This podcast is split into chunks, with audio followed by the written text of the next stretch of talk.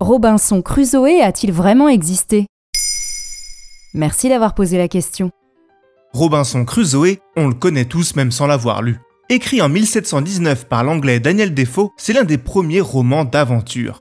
En guise de résumé, voici le titre complet du livre. La vie et les aventures étranges et surprenantes de Robinson Crusoe de York, marin, qui vécut 28 ans sur une île déserte sur la côte de l'Amérique, près de l'embouchure du grand fleuve Orénoque, à la suite d'un naufrage où tous périrent à l'exception de lui-même, et comment il fut délivré d'une manière tout aussi étrange par des pirates. L'influence du roman est telle qu'il a même lancé un genre, le roman de Robinsonade. On y trouve d'autres chefs-d'œuvre comme Sa Majesté des Mouches, L'île au trésor, L'île mystérieuse, mais aussi des séries comme Lost ou des films comme Seul au monde où le lien avec Robinson Crusoe est évident.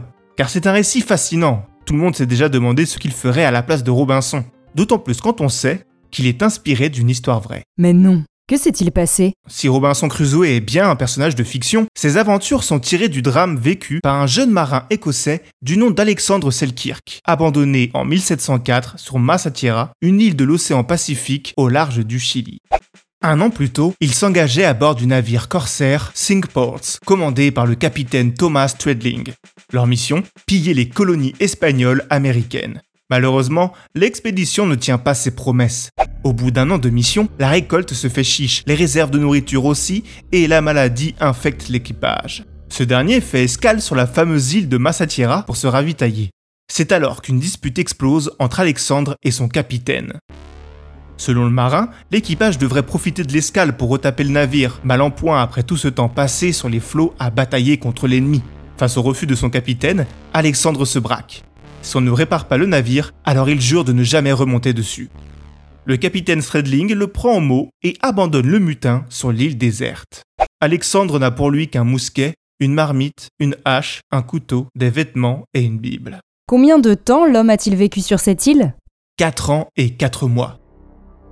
Le navire Cinque Ports, lui, s'échouera un an après avoir abandonné Selkirk. Seuls 8 membres, dont le capitaine, survivront. Chais, comme disent les jeunes. De son côté, Selkirk lit à voix haute sa Bible pour ne pas devenir fou, grave son nom sur les arbres et domestique des chevreaux et des chats sauvages.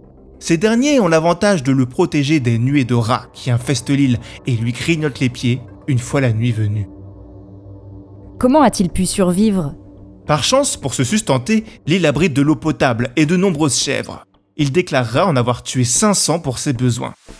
Il y trouvera également des phoques, des crustacés, des navets et des choux. Il manquera de se faire tuer par des Espagnols venus se ravitailler sur l'île et devra attendre 1709 après de nombreuses aventures pour qu'une expédition menée par Wood Rogers le retrouve. Le pauvre Alexandre ne se remettra jamais vraiment de cette expérience. Deux siècles plus tard, le Chili rebaptisera l'île de Massatiera l'île de Robinson Crusoe.